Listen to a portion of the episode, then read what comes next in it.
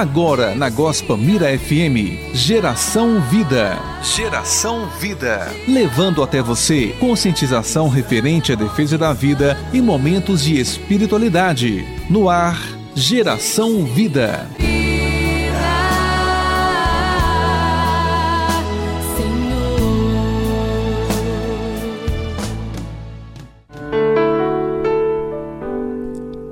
A vida humana é sagrada e inviolável em cada momento da sua existência, inclusive na fase inicial que precede o nascimento. Desde o seio materno, o homem pertence a Deus, que tudo perscruta e conhece, que o forma e plasma com suas mãos, que o vê quando ainda é um pequeno embrião informe e que nele entrevê o adulto de amanhã, cujos dias estão todos contados e cuja vocação está já escrita no livro da vida. Quando está ainda no seio materno, como testemunham numerosos textos bíblicos, já o homem é objeto muito pessoal da amorosa e paterna providência de Deus. São João Paulo II.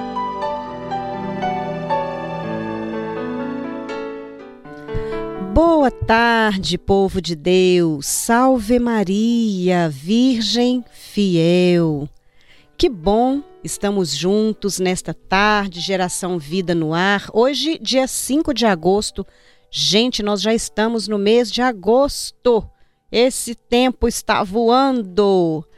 Olha só, bem-vindos vocês, apóstolos da vida, defensores da vida humana e da família. Gente, olha só, mês de agosto, né? Eu sempre trago alguma mensagem é, referente ao mês que a gente tá, que a gente está entrando, né, para a gente conhecer um pouquinho, porque a nossa igreja é tão rica, mas é tão rica que todos os meses nós temos algo para celebrar. Então eu trouxe aqui para vocês, enquanto a gente aguarda aqui a doutora Renata entrar com a gente ao vivo, que hoje nós vamos ter a participação dela, né, com um tema aí bem interessante. Olha só. Uh, a igreja celebra o mês de agosto como o mês vocacional, onde, através de cada domingo, recorda as vocações e propõe uma reflexão do que significa responder ao chamado divino, da importância da oração e das ações que uma comunidade pode realizar em favor dos vocacionados. A etimologia da palavra vocação vem do latim vocare, que significa chamado, ou ainda vocatio, que designa um chamamento. A origem de todo chamado provém de Deus, a fonte da vida e das vocações. A primeira vocação é a vida, a qual recebemos para contemplarmos um tempo existencial cronológico para depois vivermos a plenitude na eternidade. Vamos continuar aqui. No contexto litúrgico, a igreja dedica cada semana do mês de agosto a uma vocação, sendo na primeira semana a vocação para o ministério ordenado, então seria diáconos, padres e bispos. Na segunda semana, a vocação para a vida em família, com atenção especial aos pais. Na terceira semana, a vocação para a vida consagrada, os religiosos e consagrados, seculares. E por fim, na quarta semana, a vocação para os ministérios e serviços na comunidade, quando no último domingo do mês celebra-se o Dia Nacional do catequista. Responder ao chamado de Deus para uma vocação específica não é algo simples e fácil, é inquietante, dá medo. Algumas vezes é confundido apenas como um desejo exclusivamente humano, Por isso, exige discernimento, oração e um acompanhamento vocacional, até que a pessoa tenha condições de assumir, né, de fato, se é um chamado de Deus. Olha só. Então, vamos rezar pelas vocações, né, é, sacerdotais e religiosas, por homens e mulheres chamados a um exercício ministerial. Inclusive, ontem celebramos São João Maria Vianney, né, pessoal? Patrono aí de todos os sacerdotes. Então, convido você a rezar comigo. Em nome do Pai, do Filho e do Espírito Santo. Amém.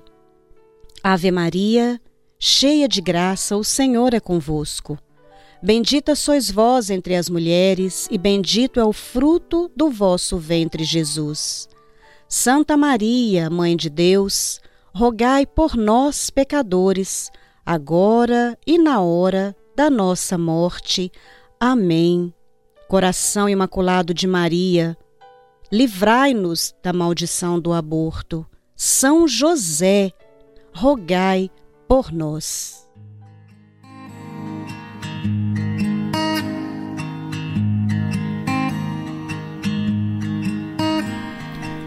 Mas o tempo voa, eu já sou e você nem descobriu. São dois e chega perto, mas eu ainda sou pequeno demais, viu? Três meses e o tormento, esse teu sofrimento, eu também já posso sentir. Vê se aquieta o coração pra quando eu sair daqui. Talvez eu dê trabalho, uma vida de despesas, mas por favor me deixa ficar. E se por um acaso eu não tiver seus olhos, você ainda vai me amar. Eu sei que a ansiedade é quase uma inimiga, mas eu não quero ser confusão. Então, por favor, me deixa na sua vida, mas vê se aquieta o seu coração. Se é tempestade, todo medo, se for arrependimento, por favor, tira daí. Você ainda não me tem inteiro, nem me conhece direito, mas já posso te ouvir. E quando a barriga for crescendo, você ainda vai ser linda, eu nem preciso te ver. Seca o choro e fica aqui comigo, que até assim, tristinha, eu já sei que eu amo você. Quatro meses tempo, eu te imploro paciência. Eu vim do céu por causa do amor.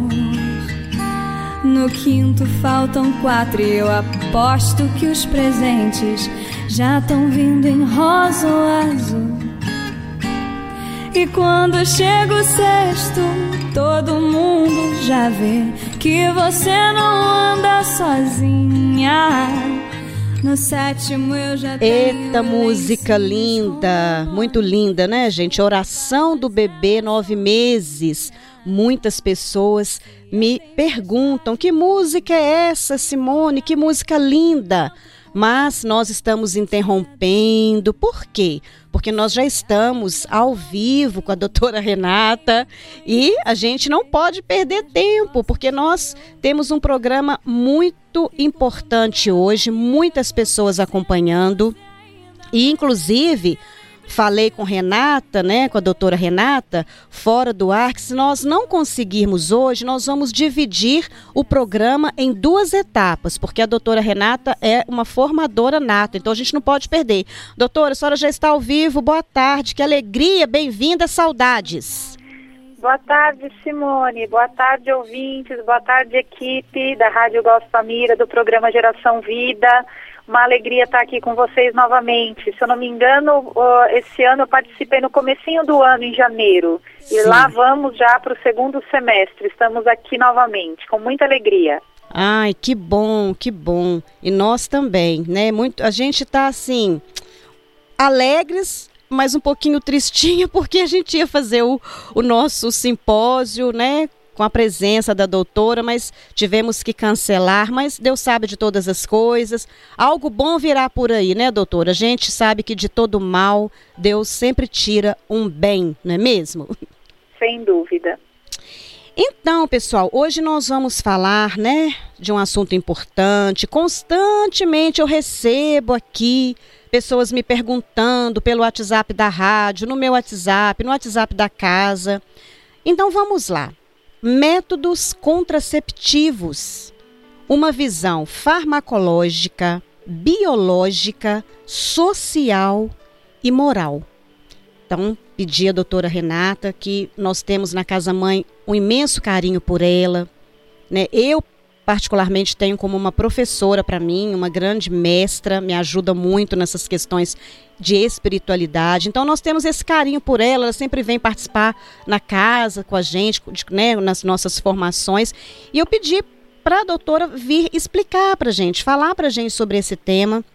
Eu sei, doutora Renata, que tem muitos jovens nos ouvindo, porque eu divulguei bastante e tem um grupo de jovens, que inclusive de consagrados, né, que estão nos ouvindo, que querem aprender, mas não só para os jovens, eu acho que para todo católico, para todos nós cristãos católicos que precisamos ser obedientes ao evangelho de Cristo. Então, vamos lá, vamos começar. Não vamos nos preocupar, viu, gente? Porque, igual eu falei, se nós não conseguirmos hoje, nós vamos partir para a próxima quarta uma parte, né, uma segunda parte. Então, para deixar a doutora Renata explicar bastante, tirar as dúvidas também de vocês. Uh, de repente, o WhatsApp da rádio 984546008. Então, vamos lá, doutora. Vamos.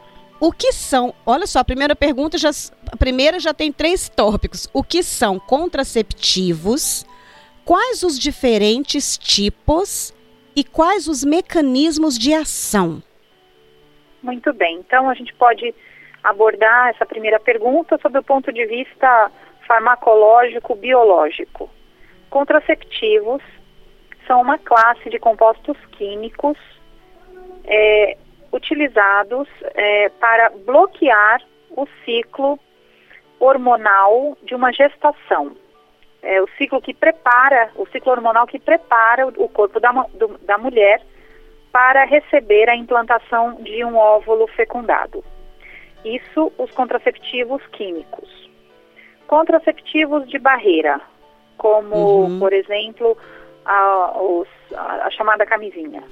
É, eles fazem um método de barreira, então eles impedem o encontro dos gametas masculino e feminino, colocando um bloqueio entre eles. É, nós temos, é, o que mais que a gente pode falar? Existem os métodos digamos assim, mecânicos, que seria você, durante o ato, é, impedir uhum. o contato entre os gametas, o que se chama de coito interrompido. É, e hoje a gente pode dizer assim que existe uma zona cinza é, que é necessário esclarecer. Existe a chamada pílula do dia seguinte, Sim. que as pessoas dizem que é um contraceptivo e ela Pode, mas pode também não ser. Ela já pode partir mesmo para um, uma ação abortiva. Então, e, e, também as pílulas, de um modo geral, elas também podem ter um mecanismo abortivo. É, mas se a gente for abordar apenas pelo aspecto contraceptivo, elas então são, são práticas, são, eles são práticas ou eles são é, barreiras ou eles são compostos químicos usados na intenção de evitar uma gravidez. A gente pode dizer isso.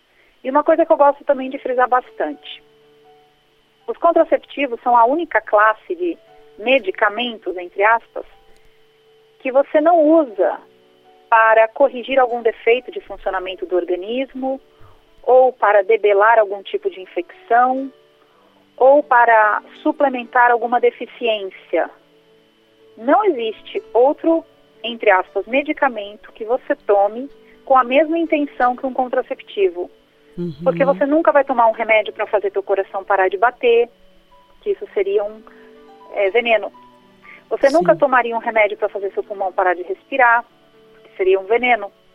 Você nunca tomaria uma medicação para fazer o teu fígado parar de depurar, o teu rim parar de filtrar, o teu cérebro parar de pensar. Mas a gente toma um medicamento, entre aspas, com a intenção de fazer o nosso ciclo reprodutivo parar de funcionar. E infelizmente tem pessoas que compram o discurso da indústria farmacêutica achando que é o máximo você bloquear o teu ciclo menstrual. Você não menstrua mais, que coisa maravilhosa. Nossa, você não sangra mais aquela coisa chata todo mês, aquela TPM, que horror, nossa, não tem nada melhor do que tomar um, uma medicação para bloquear o teu, teu ciclo menstrual. E, e, é, e, são as mesmas pessoas que dizem que a gente deve respeitar a natureza. Uhum. Respeite todas as naturezas, menos a sua própria, né? Sim. Então, a gente pode dizer então que os contraceptivos eles são uma classe estranha de medicamentos que você toma para fazer o teu corpo não funcionar bem em algum aspecto. Eles são divididos nessas classes que eu coloquei. Uhum. E qual era a terceira pergunta mesmo? Quais os mecanismos de ação é, então, basicamente, uhum. bem, bem resumido, a gente pode dizer que eles podem impedir o, encontro do, dos espermatozoides com o óvulo, eles podem é, impedir o organismo de ovular, o organismo, o organismo da mulher de ovular, e eles podem também um, fazer com que o endométrio, que é o tecido lá dentro do útero, que se uhum. prepara para receber o óvulo fecundado, os contraceptivos podem fazer com que esse endométrio fique atrofiado, não permitindo que ele é, tenha as ligações necessárias com o embriãozinho para o embrião poder se desenvolver dentro da normalidade. Então, ele faz de tudo. O contraceptivo serve para atrapalhar ao máximo o desenvolvimento de novos seres humanos. É para isso que a gente toma contraceptivo. É para dizer não ao próximo e não a Deus. Ah, uhum. A gente pode dizer que é um, são os antimandamentos, né? Amar a Deus é o próximo, vira é, desobedeça a Deus, deteste a Deus, deteste o próximo, tenha uhum. raiva, tenha ódio, tenha medo e feche-se completamente a possibilidade remota de ter um filho. Meu Deus, é verdade. É, é necessário que às vezes a gente coloque a coisa como ela é. Porque uhum. tem a, aquela Glória Apolo, quando ela compareceu diante de Deus, Sim. É aí que Deus começou a passar os dez mandamentos com ela, ela, ela fala uma coisa interessante no livro dela. Ela diz assim, que na Terra a gente pensa que as coisas nem, nunca são importantes. Mas eu vi no, no, no meu juízo que tudo tem importância tudo que a gente aqui acha que não é importante, do lado de lá a gente vai ver que tinha a maior importância. É necessário muitas vezes a gente ir, ir acomodando o nosso pensamento mais próximo possível da realidade que vai ser do lado de lá. Porque essa realidade daqui, ela passa, e passa muito rápido. Então é melhor a gente ir se conformando, como diz São Paulo, não vos conformeis com este mundo, mas renovai a vossa mentalidade. Né? A gente tem que pensar como sim. santos. E é por isso que eu carrego sim a, a imagem do, dos contraceptivos, o que eles são, ao que eles se propõem e onde a gente se enfia quando a gente começa a fazer uso dessas coisas. Sim. Inclusive, doutora Renata, é, a gente como a gente não estava conseguindo né, o, o, contato, eu acabei que até que me atropelei aqui, mas ao vivo é assim mesmo. Muitas, algumas pessoas estão aqui me perguntando, já tem perguntas aqui, abraços, é, mas assim, para a doutora se apresentar. Por exemplo, esse grupo de jovens consagrados que estão ouvindo, eu, eu falo da doutora Renata com uma, uma certa intimidade, porque ela já é praticamente, né, sempre convidada do Geração Vida. Os ouvintes da Rádio Gospamira já conhece a doutora Renata, ela já esteve na gospel, já participou das missas de quinta, mas é, esse grupo, com alguns jovens que podem estar ouvindo aí pela primeira vez, apresente-se um pouquinho para a gente. Eu prefiro até que a senhora se apresente do que eu, porque já tem gente me perguntando, tá, o, o que a doutora falou, ok, tem um monte de pergunta aqui, mas quem é a doutora? Já tem gente me perguntando, é médica? Entendeu? Eu tá prefiro que a senhora se, né, se é apresente. Verdade. Ficou faltando porque eu cheguei correndo. é. Bom, quem sou eu? Eu sou farmacêutica bioquímica, sou formada há 20 anos, é, tenho pós-graduação em biologia molecular e mestrado em ciências pelo Instituto Adolfo Lutz, onde eu desenvolvi um trabalho de pesquisa de mecanismos de resistência bacteriana aos antibióticos em crianças portadoras de fibrose cística, uma doença genética que predispõe as crianças a terem é, muita pneumonia, principalmente por pseudomonas e outras bactérias gram-negativas. Então, meu trabalho foi é, pesquisar a resistência desse tipo de bactérias aos antibióticos disponíveis. Então, esse é o meu trabalho, essa é minha, as minhas credenciais profissionais. e fora isso, eu sou casada, sou mãe de cinco filhos, um no céu e quatro aqui na terra. Sou casada há 17 anos. E há 12 anos me dedico ao estudo e à atuação nas questões da defesa da vida e da família. Amém. Seria essa a minha apresentação. É isso mesmo. Tenho 39 anos. é e linda, a gente na casa é apaixonada, né? Tem que falar porque a gente tem que ser sincero. Inclusive, doutora vem dia 12. A gente está até pensando aí em alguma coisa, viu? Depois vamos conversar sobre isso. Mas Perfeito. olha, tá bom? Mas uma coisa assim para a gente conseguir atingir mais pessoas nesse momento que a gente está vivendo aí de esse isolamento, né? Então a gente não pode abrir para todo mundo, a gente está pensando em alguma coisa. É porque o tema que vai ser tratado é tão maravilhoso que tem muita gente querendo é, estar junto conosco e infelizmente não tem como a gente abrir. Mas, doutora Renata, olha só, é, tem aqui já um, uma amada de Deus, eu não sei se eu posso falar o um nome, mas ela está perguntando aqui, e como fica no caso das mulheres que têm endometriose e adenomiose? Existe outra forma de tratar sem o uso do anticoncepcional? Olha, é, no caso da endometriose, né, uhum. você tem um defeito de funcionamento do organismo. Nesse aspecto, um hormônio não seria usado como um contraceptivo, né? É, ele seria usado como uma medicação. Ele é um hormônio para tratamento. Nós vamos ver que, do ponto de vista moral, você não pode fazer um uso é, dos hormônios tendo relação sexual, tendo uma vida sexual ativa, porque pode acontecer de você engravidar e abortar ou impedir a gravidez através de um método artificial. Então, a, a gente vai depois entrar no aspecto moral. Por enquanto eu não estou entrando nele, eu só estou adiantando porque eu não posso dizer do tratamento da endometriose sem fazer essa, essa pontuação, né? Se a mulher, ela toma é, contraceptivo, mas não com, para contracepção, ela uhum. toma hormônio para correção de um, um problema é, no útero, que é o caso da endometriose. Ela não está tomando um remédio para contracepção, tá? Então, aí ele entra, entraria na, na categoria de medicamento. Mas, vamos supor, por exemplo, a camisinha, né? É, a camisinha, ela é errada, mas você veja, se eu não tiver camisinha, como é que eu vou fazer exames de ultrassom transvaginal? Então, uhum. porque se usa preservativo na máquina, no, no, na sonda, né, que faz o exame transvaginal. Então, sobre esse aspecto, é errado a camisinha? Claro que não. Né?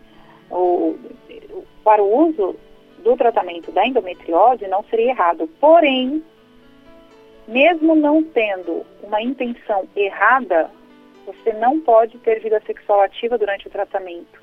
O que pode acontecer é que ele acabe desencadeando um aspecto não desejado na é, vida de uma criança, uhum. né? ou um abortamento ou um impedimento de uma gravidez. tá bom? Sim. Eu não sei se eu respondi o que a pessoa precisa, queria saber. Qualquer coisa ela pergunta outra vez o que ficou faltando deixa aqui, aí eu anoto e depois a gente eh, vai respondendo. Nós temos que deixar um, um beijo, a Magê está nos acompanhando, diz ela que está diz ela que está passando roupa e ouvindo o programa, andando um beijo. Outro para Magê. É, nós temos aqui a Carol, que é uma psicóloga também, que está nos acompanhando. Carol é, é Carol. ela está sempre juntinho com a gente, trabalha num abrigo, né, em Belo Horizonte, está sempre acompanhando Geração Vida. Ela está até perguntando aqui se o, o MOB, né, ele significa não estar aberto à vida no tempo de Deus. Não, o método, bom, eu acredito que não, Renata, doutora Renata, porque o MOB, ele é um, né, do, dos Eu acho que a gente poderia né? falar do MOB à parte, uhum. porque senão a gente vai escapar um pouco da então questão então, dos contraceptivos, mas isso. guarda essa pergunta aí para tá. semana que vem a gente poder falar. Aí, Carol, tá vendo? Anota aí para você não esquecer, tá? Me passar de volta, senão eu, eu me esqueço. Bom, vamos lá. Tem mais perguntas, mas a gente vai andando aqui, depois a gente responde, tá bom, Marta? É, qual é a doutrina Aliás, qual é a doutrina da igreja sobre os contraceptivos? Importantíssimo. Tá, então, na primeira pergunta, você me, ah, você me perguntou a respeito dos aspectos farmacológicos, biológicos dos contraceptivos. Agora você já está entrando mais no aspecto que a gente pode chamar de moral, né? Sim. Então, uma coisa é, por exemplo, eu entender o funcionamento de uma arma. Né? Eu sei como é que eu, uma arma é feita, eu entendo a, a, a dinâmica como é que a pólvora queima, como é que dispara a cápsula, tudo isso é um conhecimento que em si é, ele é indiferente, ele é apenas um conhecimento. Agora, se eu é, posso ou não usar uma arma para matar uma pessoa, né, aí já são, aí a gente já entra numa outra esfera. E eu, e eu penso que é o que está acontecendo agora. No primeiro momento nós falamos sobre os aspectos meramente biológicos, farmacológicos da, da, dos contraceptivos, mas agora a gente está perguntando, você está me perguntando, tá? E o que, que a igreja diz? Então, para a igreja ter que dizer alguma coisa é porque pode ser que ela seja obrigada a falar algo sobre os contraceptivos. E é assim a verdade.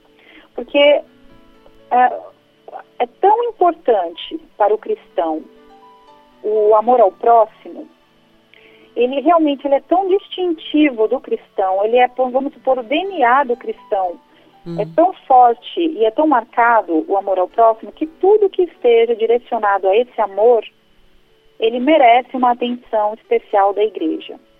Sim. E como a gente viu que os contraceptivos eles podem atuar especificamente na vida de um terceiro, que é o bebê, a igreja uh, não só uh, se pronunciou, como deve sempre se pronunciar e ela é a nossa mestra, a nossa mãe mestra, né? Nosso Senhor é, quis chamar os apóstolos, quis conviver com eles, quis mandá-los ao mundo inteiro, ensinar tudo que ele tinha ensinado, batizar as pessoas. E a igreja segue firme, ele prometeu que as portas do inferno não prevaleceriam, por quê? Porque ele queria deixar a igreja como mãe e como mestra, até o fim dos tempos, para que a verdade nunca fosse subjugada pela mentira. Sempre a luz da verdade brilhasse.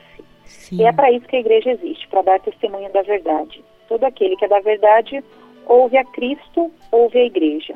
Então, por que então a igreja tem algo a dizer e, e o que ela já disse sobre os contraceptivos?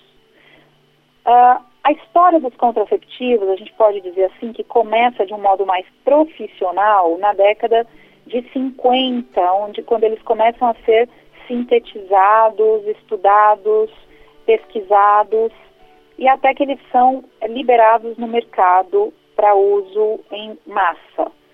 Aí então, né, começa a haver um burburinho, porque até então as pessoas tinham uma, uma visão de família que era o, o momento em que homem e mulher se uniam para ter filhos, para formar uma família. E aí surge o contraceptivo que diz, não, uma mulher e um homem podem se unir, mas os filhos não precisam necessariamente vir. E a igreja então foi chamada a dar a sua, é, a dar a sua chancela. Onde está a verdade? É possível tomar contraceptivo? Não é? É errado? Não é? Se for errado, qual é o erro? Onde está o problema? E isso foi feito de modo magistral pelo Papa Paulo VI na encíclica Humane Vitae, uhum. de 1968, se eu não me engano. 58 ou 68? Olha só aqui, a Renata já esqueceu. Deixa eu pesquisar é, aqui. 68, 68, 1968. Então, o que, que eu aconselharia em primeiro lugar? Que todo católico, principalmente mulher, pudesse ler essa encíclica, porque ela é profética. Uhum. Ela faz uma projeção histórica que o Papa acertou na mosca. No final dela, ele fala assim: olha, se as pessoas começarem a tomar contraceptivo, vai acontecer uma série de coisas. Aí ele começa a fazer as profecias. É. A mulher não mais será vista como alguém que deve ser amada, mas sim como um objeto a ser usado. Aí você, aí você lê aquilo e fala, uai, mas existiu algum lugar, algum tempo na história em que isso não aconteceu, que a mulher não foi usada como um objeto? Aí você é obrigada a dizer, caramba, é verdade, já houve um em que a mulher era tida como esposa e mãe uhum. e tratada com muito mais carinho do que hoje, como é, ela, é, ela é usada, né? E, e jogada fora, muitas vezes. Então, o Papa Paulo VI foi magistral. E ele sofreu muito por causa dessa encíclica. Sim. O baque que ele tomou, a contrariedade que ele teve que enfrentar foi tão grande que ele nunca mais escreveu encíclica nenhuma, até o fim do pontificado dele. Mas, para mim, eh, bastou o pontificado dele por essa encíclica. Porque ele disse exatamente os, os pingos nos is. Ele explicou que você não pode, é moralmente errado você separar o ato unitivo, ou seja, o ato conjugal, o ato sexual, da possibilidade procriativa. É nisso que está a malícia, a maldade dos contraceptivos, porque eles separam o ato sexual da possibilidade procriativa. Na ordem da natureza, quando o homem chega no ápice, no ato sexual, o ápice significa a ejaculação, significa que ele libera os, os, os espermatozoides. Uhum. E depois daquilo não há mais nada que acontece, acaba ali. Então, a própria natureza já mostra que o fim para o qual o sexo existe é para ejacular. Sim. Então, como você pode querer ter a relação sexual e evitar que aquela ejaculação possa produzir o seu fim? Ali você está causando uma desordem. Por exemplo, quando você. Vamos mudar um pouco a figura. As pessoas entendem melhor às vezes. É, para que, que a gente come? A gente come basicamente é para manter-se vivo, para produzir energia. É claro que existe uma alegria, um prazer em sentar-se à mesa, em comer, em saborear. Existe um prazer é, é, anexado a esse ato, assim como um prazer anexado ao ato sexual. Né? Deus quis que fosse assim, e isso é bom. Então a gente come e sente bem comendo, saboreia os alimentos. O que, que vocês diriam se uma pessoa começasse a comer, comer, comer, e sempre que ela se sentisse saciada, ela fosse lá e vomitasse para voltar e comer, comer, comer, para se sentir saciada e lá vomitar, voltar, comer, comer, comer. Você dizia que essa pessoa, no mínimo, tem bulimia. É uma, uhum. é uma, é uma doença neuro, é, psiquiátrica, precisa de tratamento. Pois bem, sem a gente perceber, os contraceptivos são o vômito.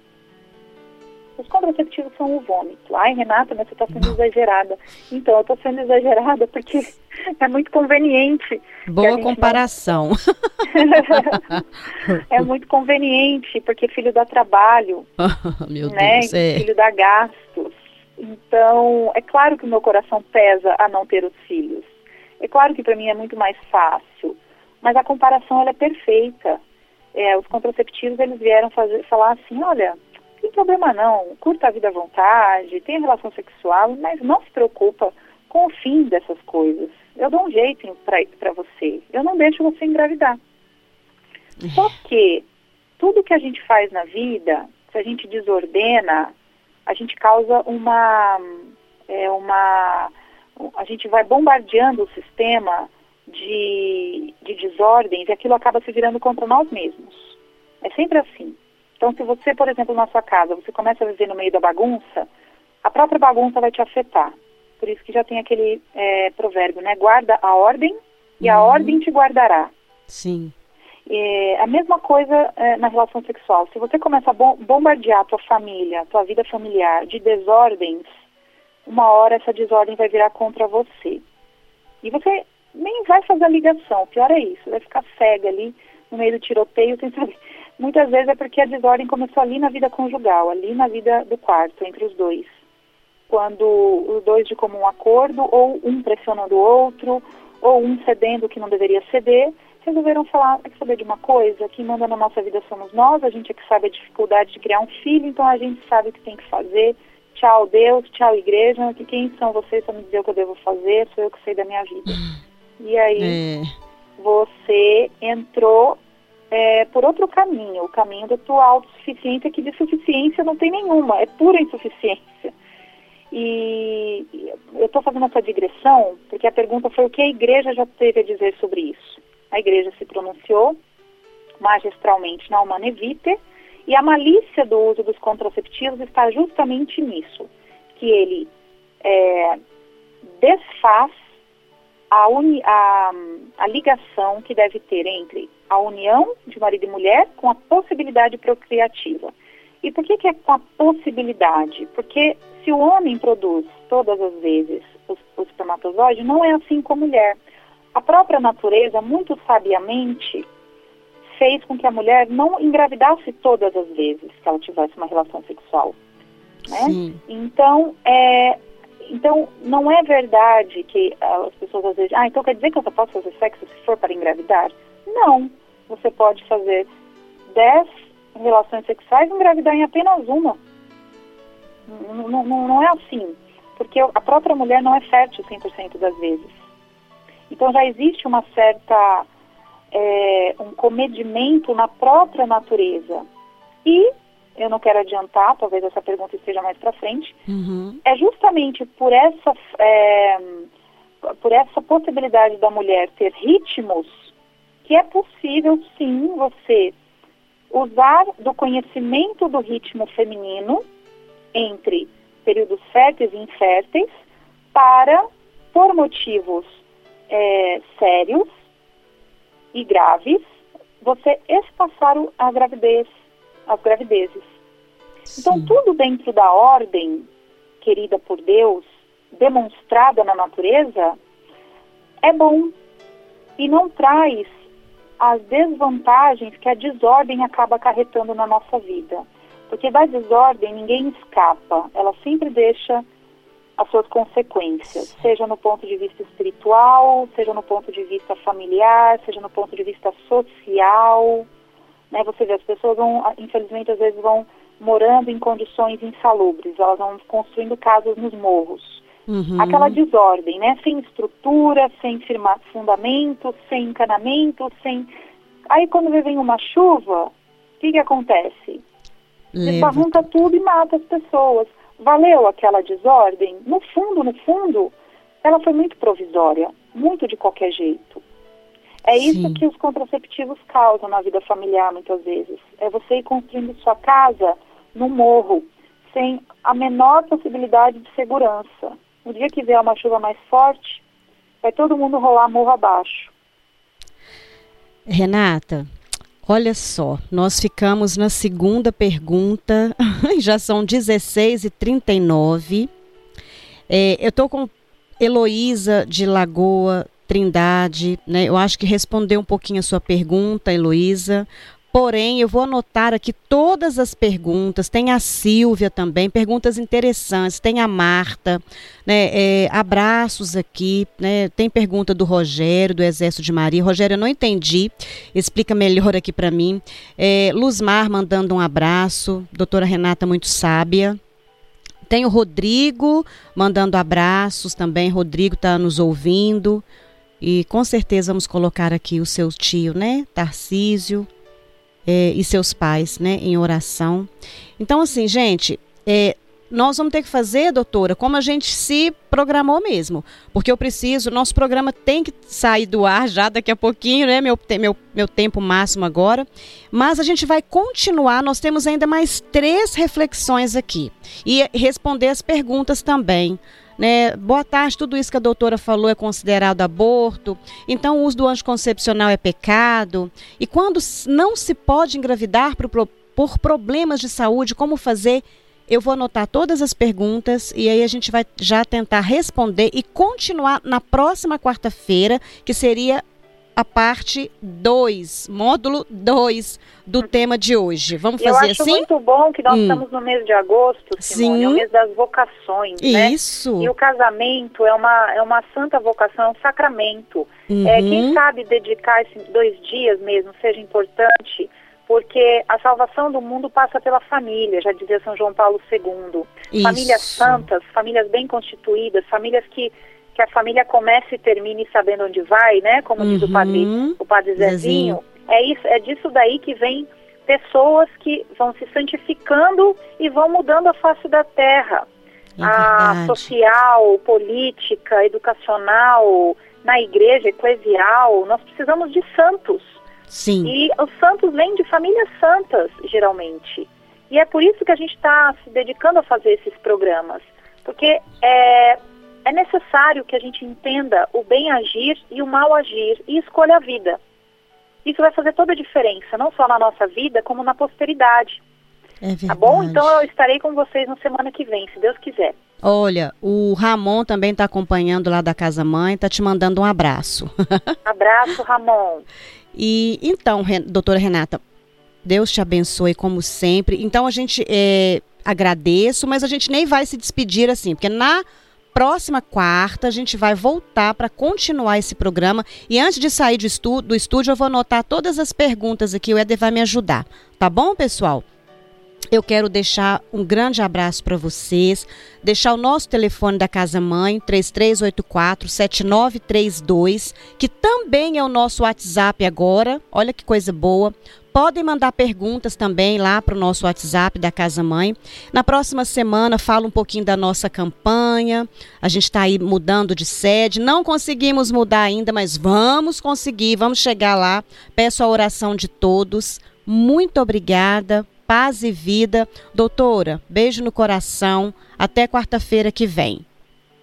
Até quarta-feira que vem, se Deus quiser. Um abraço a todos. Tchau, povo de Deus. Tchau, Carol. O programa foi muito lindo. Que bom. Semana que vem, parte 2 do nosso programa. Beijos.